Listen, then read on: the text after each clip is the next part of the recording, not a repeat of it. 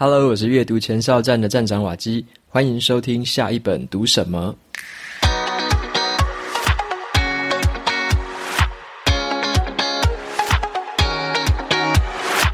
今天我想跟大家分享的这本书，它的书名叫做《投资金律》。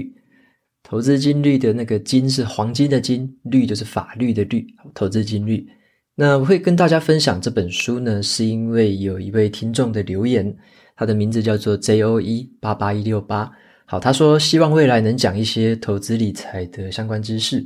好，那我看他这个留言，我就想说，好，我先推荐给大家一本我个人最喜欢的这本书。好，所以说这本就是我对于投资方面最喜欢的其中一本。那另外一本是叫做《漫步华尔街》。好，这两本是并列我最爱的两本理财书。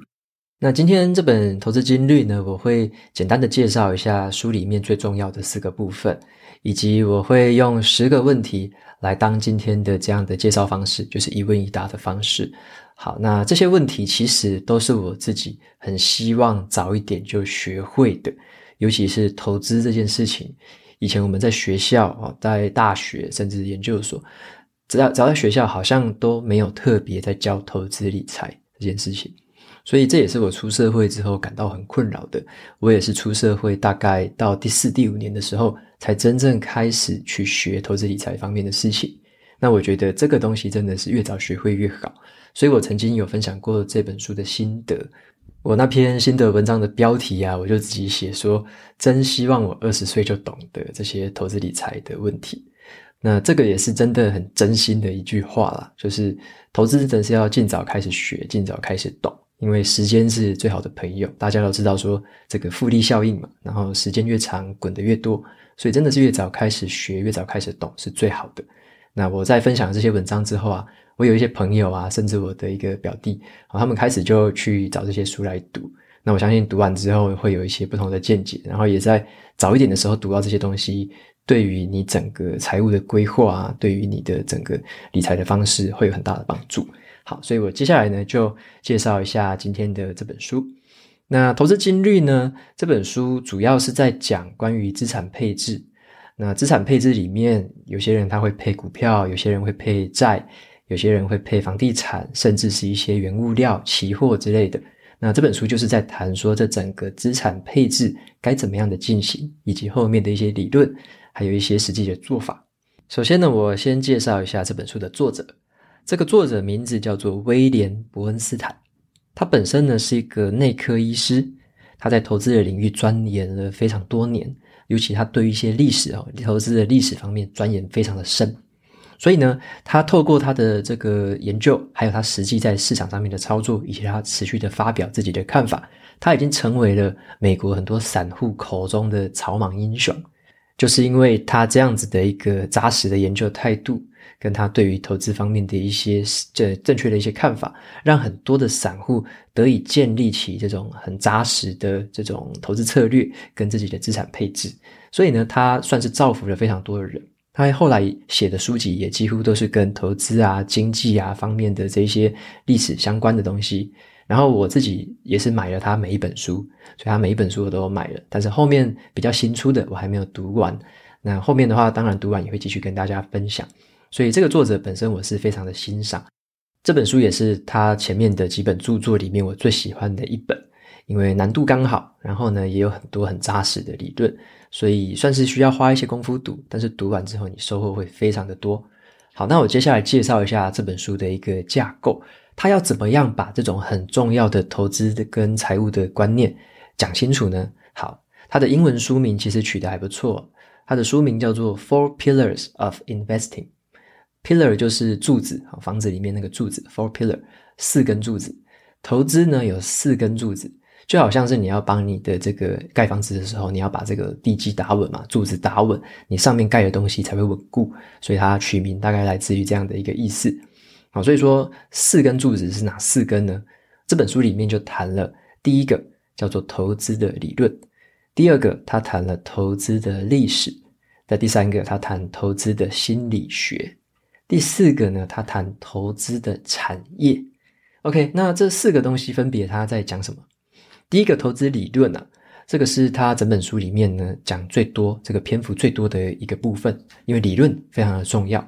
有一些很基本的这种财经上面的名词，或者说投资上面的名词是需要先认识的，所以前面他就花了一些篇幅在讲这个，包含了什么叫做风险，什么叫做报酬，那什么叫做这个股票的贴现率，或者是呢有一个理论叫做效率市场理论，啊，那有一些人说市场是无效率的。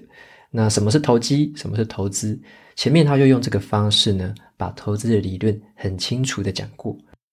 所以你如果是对于投资啊，尤其是这个股票啊、什么债券之类的，没有什么概念的话，前面这个章节很值得放慢速度来好好的读，把这些名词之间的关系，把这些名词背后的原理先搞懂。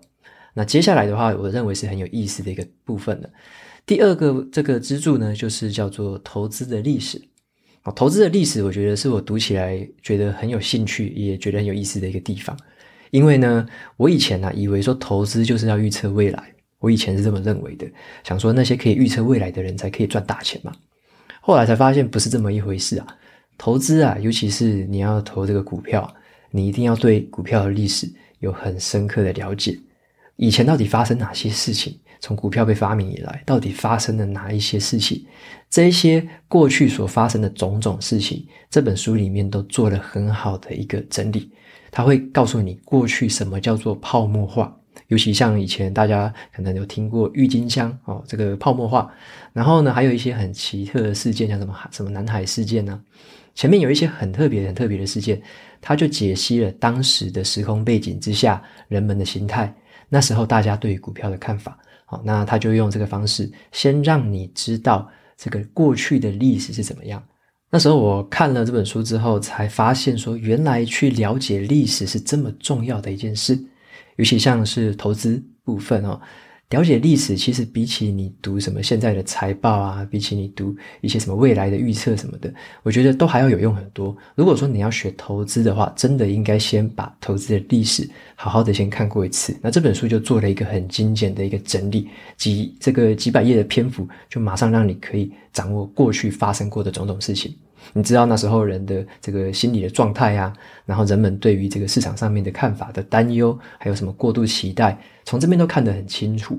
然后你就可以看到，诶，现在的市场是怎么样，以及诶，过去可能一年疫情发生之后是怎么样，就可以慢慢的去回想，慢慢的去跟现在做对照。所以读这个投资的历史，我觉得是收获非常大的一个部分。那也是因为读完了这本书的这个对于投资历史的一个描述之后，我对历史才真正感到兴趣。我就开始读其他这个部分的历史的方面的书，我才觉得，诶，历史真的很有用。就是因为投资理财启发了我，我才会这么觉得。好，那这个就是它的第二个部分，好，投资历史。那第三根支柱呢？这本书会谈投资的心理学，好投资的心理学。你可能会常常听到大家说，这个投资啊，就是要什么，这个叫做呃停损点或者什么停利点，这个就是有点像投资的心理学。大家说不喜欢这个损失嘛，啊，大家可能获利获太多了就想要出场。这个投资的心理学在这本书里面也有很完整的介绍。好，那这边这个投资心理学就很有意思，就是有时候你以为是常理的，有时候你听股票名嘴跟你讲的，其实都不一定是真的。啊，有时候你可能都会踩到这些投资心理的这一些盲区。那有时候都是这种什么认赔杀出，常常会听到嘛，对不对？认赔杀出吧，被割韭菜之类的，常常听到这句话。这些其实都是关于投资心理的一些问题。好，那这本书里面就有关关于这个部分做了很详细的说明。你可以去对照一下，你对投资现在是抱持着一个恐惧呢，还是抱持着一个单纯的好奇，还是说你对于投资是抱持无限美好的这个乐乐观想象？那所以说，在这个部分，投资心理啊，就会用这个这个心理学的方式呢，去告诉你要怎么样建立起比较这个呃正确的心态，然后呢，可以抗压，或者说你可以对抗未来的这个不确定性，好，不会太过过于自信这样子。好，所以这个就是第三个部分所谈的事情。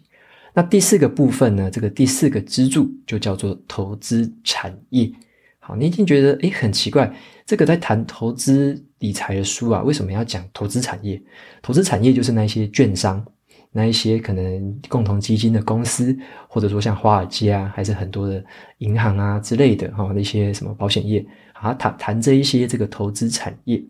好，那他为什么要谈投资产业？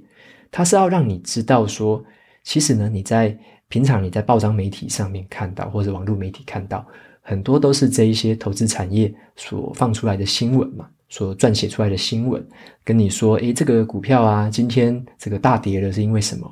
诶，然后明天他这个股票不小心又上涨了，然后他又会跟你解释说，诶，为什么它上涨了？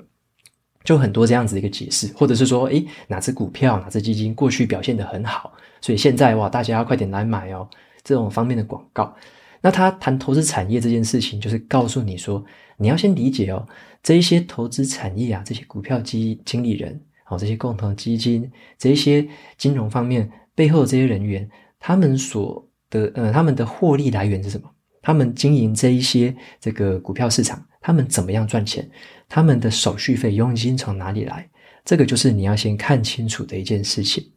因为刚刚提到的手续费啊、佣金啊这方面的什么管理费啊，都是从我们自己投资人身上来嘛。所以要把这样子的一个算是一个方向看清楚。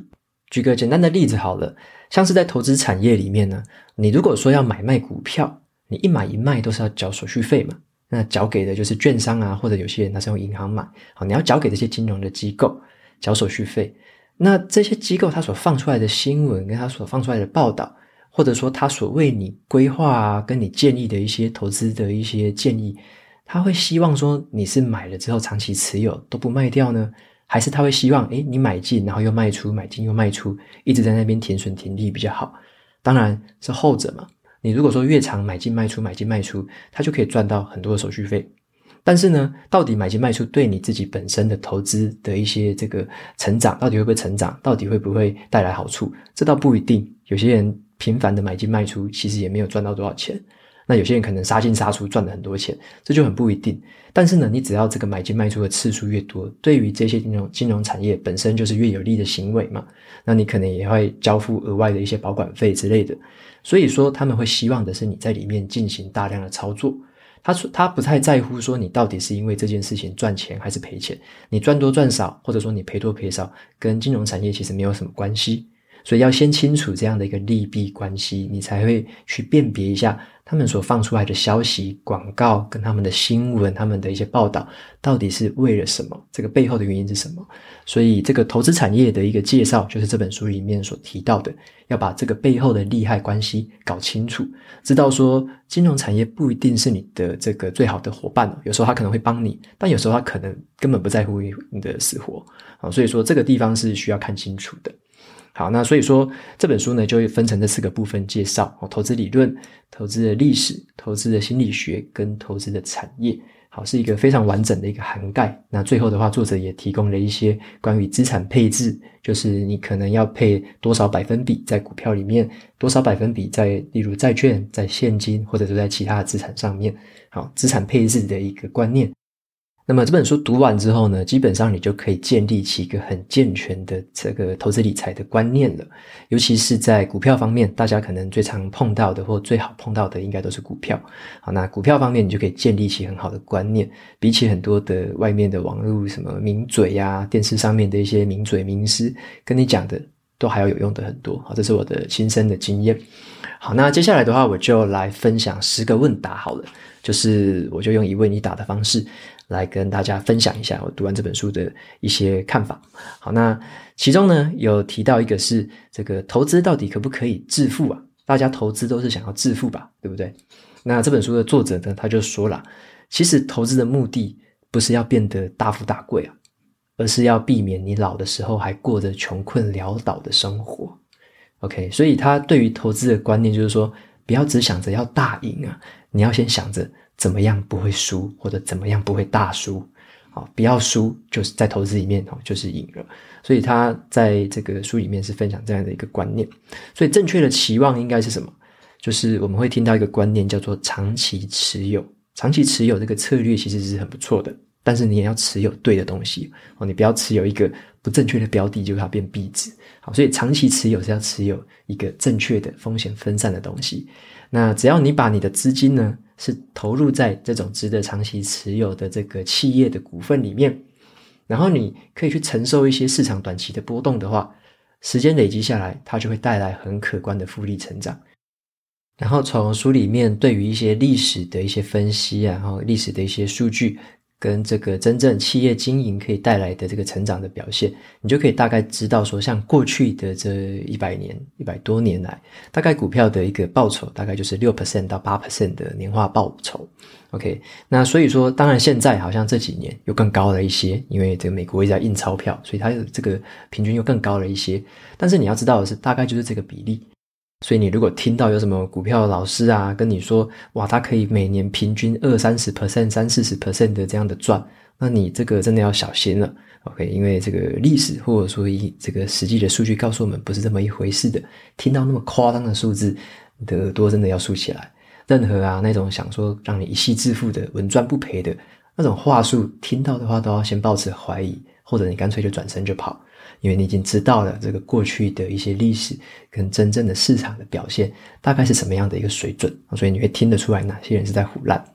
好，那再来的话，第二个问题就是说，投资理财应该要从哪里开始？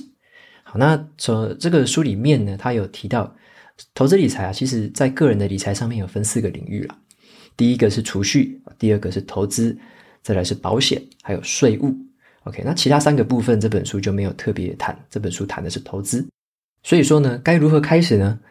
当然是要建立起很扎实的财务观念，尤其是关于投资的部分，要建立起最基本的观念。那这也是我之前在学投资的时候觉得最庆幸的一件事情，就是一开始的时候没有去什么上什么五六万块的那种外面的什么专班，也没有去跟人家什么跟老师啊、跟名嘴、跟派什么的，没有那样做。很幸运的是，先接触阅读，从这个方面读到了很多很扎实的知识。然后呢，把这些东西慢慢的实践在，就慢慢的试着去投入一点，投入一点，然后多学多看，看了多之后呢，你就会知道说，OK，原本这些东西早就有人把它写在书里面分享给你了，这么多扎实的观念就写在书里面了。OK，那你看完了这些东西之后，你有了这些投资的理论、历史的概念之后，你也会一看就知道外面有哪些书是在唬烂的，你看书名大概就知道了。好，那这个我觉得就是很好玩的地方。看完了这一种书籍之后呢，你可以再对照市呃市面上面很多什么财经杂志啊、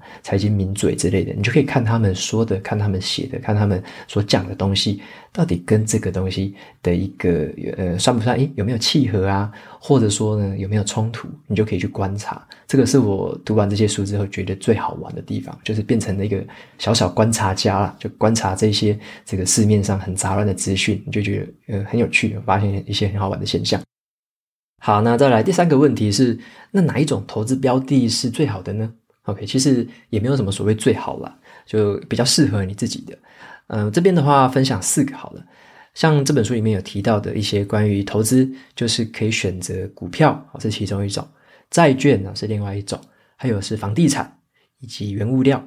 OK，那原物料的话，我就比较没有特别谈，这本书里面也没有谈特别多哈。原物料是很像那种黄金啊、白银啊、原油之类的那些期货商品啊，这些的话其实书里面就没有特别谈啊，因为那些其实呃不太适合说散户哈去炒作的啦。然后因为那一些东西是有一些资讯不对等的状态，所以说这本书里面所谈的比较多关于投资的是用股票的方式啊，股票是很公开的一个市场。那么还有人说，诶，投资也可以投资房地产呢？对啊，房地产好像听起来是一种投资嘛。对，那在台湾的话，好像特别如此哦。最近房价真的是涨得很夸张的高。那但是我比较不是这一派啊，我是大部分的资金都是放在股票市场里面，因为我比较相信的是说，诶，股票市场里面的这些资金是让公司去使用，让企业去使用，能让这个市呃市场继续发展，然后科技继续进步，让这个利滚利这种感觉。所以呢，可以依据你自己对于投资的一个想法，你认为你希望你的资金放在什么产业里面，让它持续的成长，你就选择那一个领域。啊，当然这本书里面提到比较多的是关于股票跟债券的部分。好，那股票的话，其实是长期以来这个成长的速度跟成长的幅度是远高于这个债券的，所以这个股票要配大部分，啊，债券是配少部分。不过现在有一个理论说，诶，其实配现金就可以了，因为现在是一个非常低利率的时代，所以你如果用现金当成这种债券，降低这种波动的一个部位，其实也是很不错的选择。好，这就看你自己的一个个人怎么样配这个百分比。好，那再来的话，第四个问题就是。那投资股票，为什么股票会升值啊？到底是怎么一回事？为什么股票价值会一直涨？那么在书本里面呢，就有分析，把股票的这个价值拆解为说是这个企业经营所带来的获利。那这个获利呢，它包含了利息的这个分配，以及呢未来盈余的成长。所以你参与这个，应该说你买了这个股票，就等于你参与了这个公司的这个经营的一部分。哦，那你就可以享受它未来会带给你的报酬。好，那所以说这本书里面就在提的是说，在拥有股票啊，在持有股票，你就要想成你是一个公司的经营者。好，你是因为信任这个公司，你相信这个公司未来会持续成长，所以你拥有这个股票，而不是另外一种人拥有股票，他是杀进杀出，看这个价值账面的高低，杀进杀出。那那个方式比较不像是在投资，那个方式其实比较像在投机啊，因为投机的话是针对于你短期可能拥有的一些消息面啊，或者说你拥有别人不知道的事情，那你拥有这些消息去赚取那中间的价差，那是不一样的概念。好，所以投资一个公司，拥有它的股票是需要看长期的，看它的一个成长的潜力。那么第五个问题是哪一种股投资股票的方式是最好的？OK，那这边的话，书本分享了一个方式，叫做低成本的指数型被动基金。OK，那这个东西是这样子的，我们都希望说买股票哦，不要说单押嘛，不要重注，不要说我只买一只股票，然后就用这只股票赌身家，这是很危险的。这个这种方式常常会去睡公园。OK，所以说，嗯，比较好的投资方式，通常都是要我们分散风险。鸡蛋不要放在同一个篮子里面，你要持有比较多档的股票，把风险分散开来，这样才不会有单押重注的这种危险。OK，那分散这个风险的话，有一个很好的方式叫做指数型的投资。指数型投资呢，就是把你这个整个市场上所有的股票都直接一篮子拥有。好，你可以去买基金类型，有些基金呢，它就是指数型的基金。你买了这支基金呢，就等于是他帮你持有了市场上所有的这种上市公司的股份，然后呢，依照他们市值加总啊去持有，所以你拥有这样子的一个基金，你就可以等于是分散开来的这些你拥有股票的风险。那在台湾的话，大家可能比较常听到的叫做零零五零啊。那零零五零的话，就是拥有台湾市值前五十大的公司的这个股票，所以你买一支零零五零，你就等于是拥有了前五十大公司的股份。哦，那这样方式，这种买这种零零五零 ETF 的方式，是作者会比较建议的。那么你如果把眼光放到海外，放到全世界的话，其实呢，拥有全世界的股票。甚至是一个更好的方式。那有两种方式啦，你可以用叫做复委托的方式，或者是你开海外券、海外券商的账户。那这两个方式都可以帮你拥有这个整个海外全世界市场的股票。那拥有这样子一头拉股的股票，就分散了你非常多的风险，你就可以享受这整个市场带给你的一个报酬。所以这个投资叫做。嗯，指数化投资，如果有兴趣的话，可以看完这本书之后再去研究一下指数化投资，好，被动化指数化投资这个专有名词。好，那再来的话，第六个问题是这样的，那选股的技巧可以带来更好的投资报酬吗？那就用刚刚的例子来说好了。如果说我们在台湾的这个指数化投资，好，零零五零是其中一种，这个帮你直接买了五十大公司的这个股票，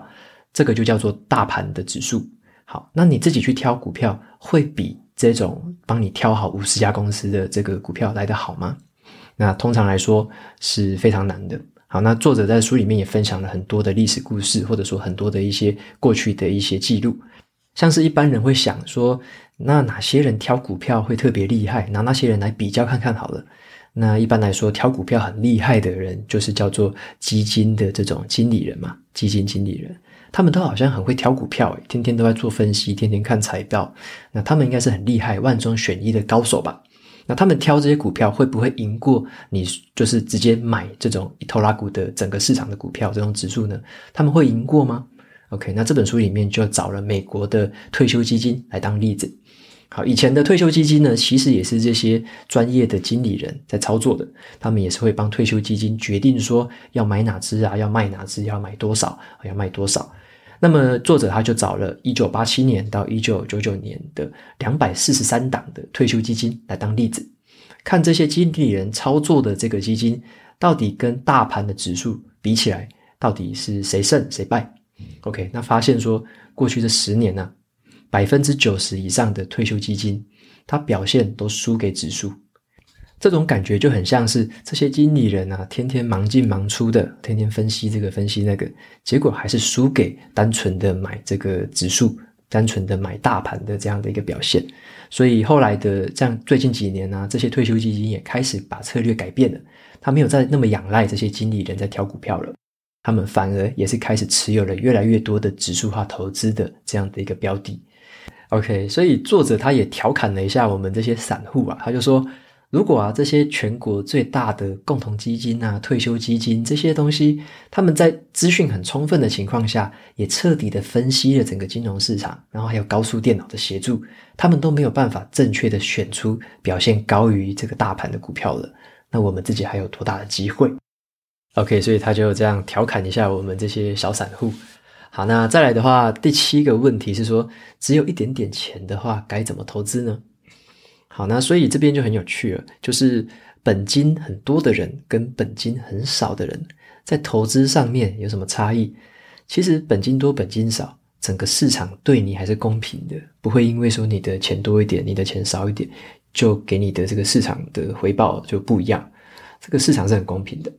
那唯一不公平的地方在哪里？呃，我认为在于手续费。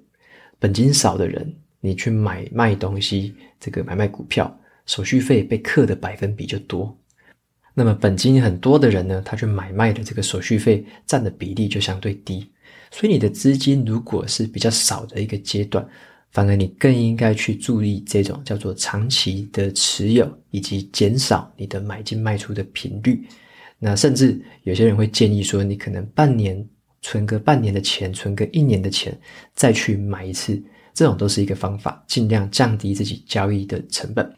如果说你是要挑选 ETF 啊，这些指数化的这些商品的话，也是一样要去看一下它的这个管理费，尽量都要挑管理费相对低的。好，那相对低的话，其实成本才是长期以来哦会影响到你获利的一个很关键的地方。有些人他可能不在乎成本，每年都被吃个一两 percent、两三 percent 吃走了。那这样长期以来，其实它带来的这个价差是非常的大。所以，如果你的资金少，你更应该对于成本要多计较一些。那么第八个问题就是，我该多久去检视一次自己的投资绩效呢？这个问题是这样，很多人会想说，我要常常看盘，然后去看说，诶，到底上涨下跌，不要错过了什么，要记得卖掉啊，记得买进来之类的。要多久看一次呢？好，那如果说你是用这本书里面的指数化投资策略的话，买进长期持有这种策略的话，那你多久看盘？其实就是越少看越好。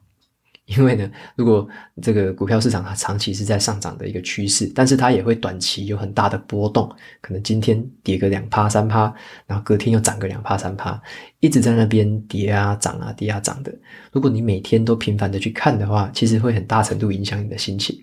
那比较好的检视频率，其实就是你甚至可以一个月再看一次，或者是你一季好，那再看一次。像我自己的话，大概都是一个月再看一次啊，就久久看一次。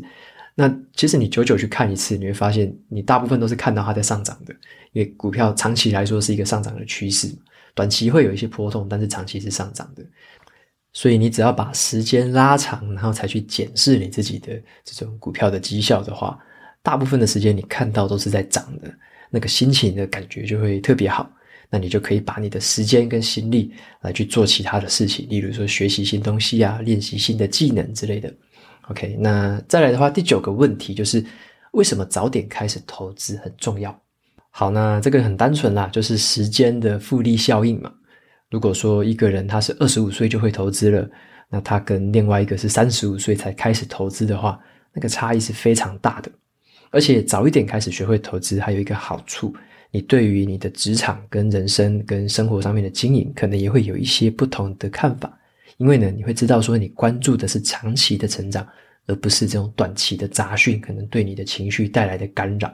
所以有时候会把一些这种投资理财上面的观念，可以去转换到自己的这个人生上面去使用。其实它也是很多地方是互通的。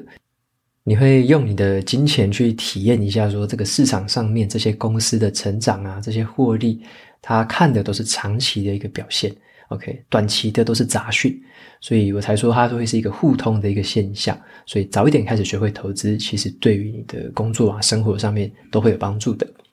那最后一个第十个问题，我们可以靠投资理财提早退休吗？OK，那答案是肯定的，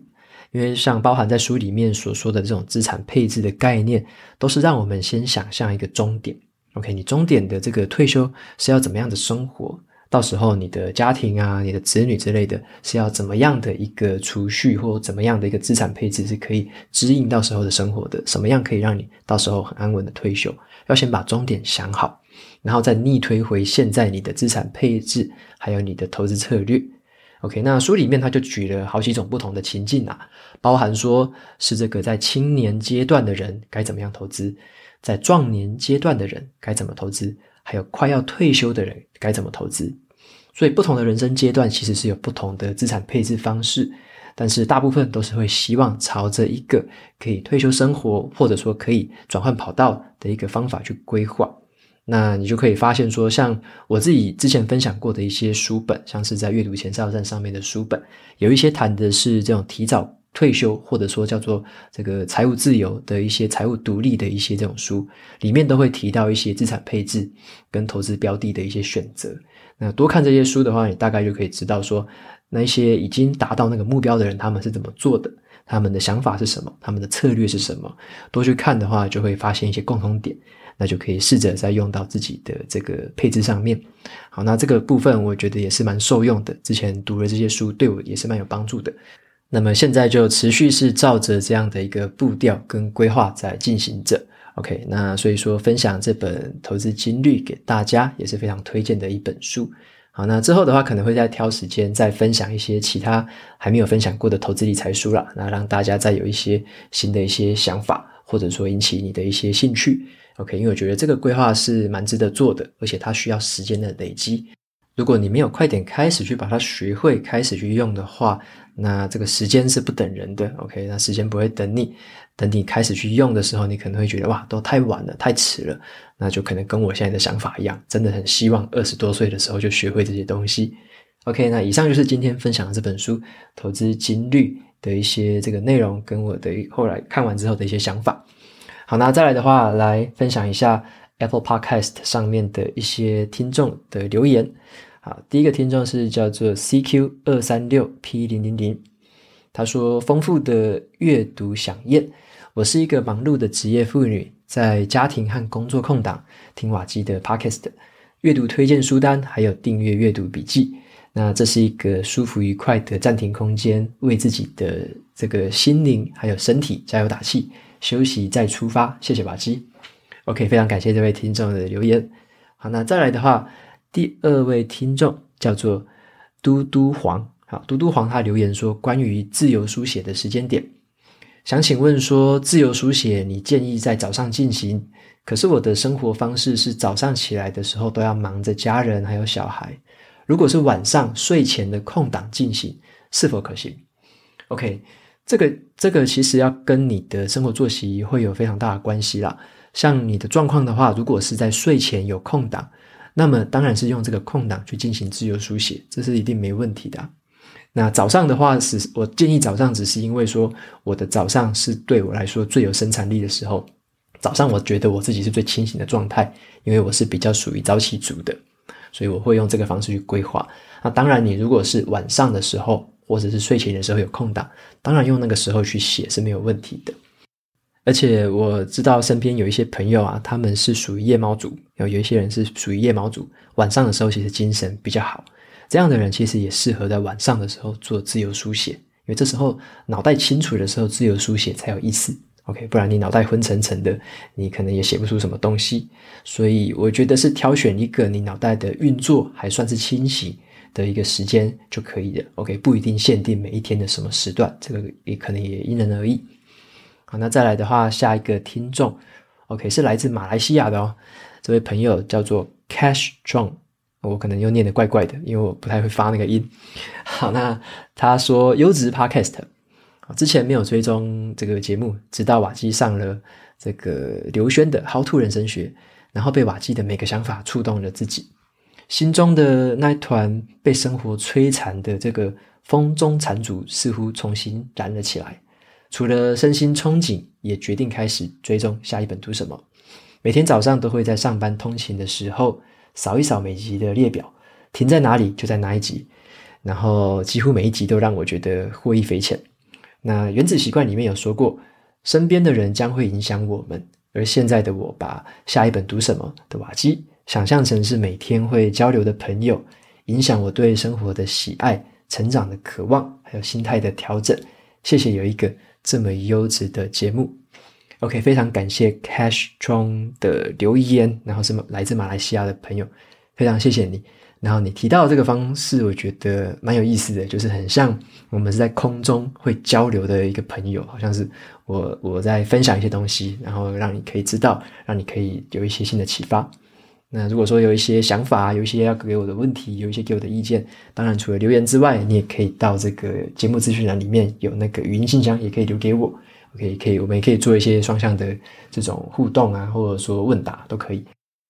OK，那节目到这边就进到了尾声。如果你喜欢今天的内容，欢迎订阅下一本读什么，然后在 Apple Podcast 上面留下五星评论，推荐给其他听众。你也可以用行动支持我，一次性或每个月赞助九十九元，帮助这个频道持续运作。如果你对频道有任何的想法或想问我的问题，都欢迎留言给我。我每周呢也会在阅读前哨站分享阅读笔记，喜欢文字版的朋友记得去订阅我的电子报。好的，下一本读什么？我们下次见喽，拜拜。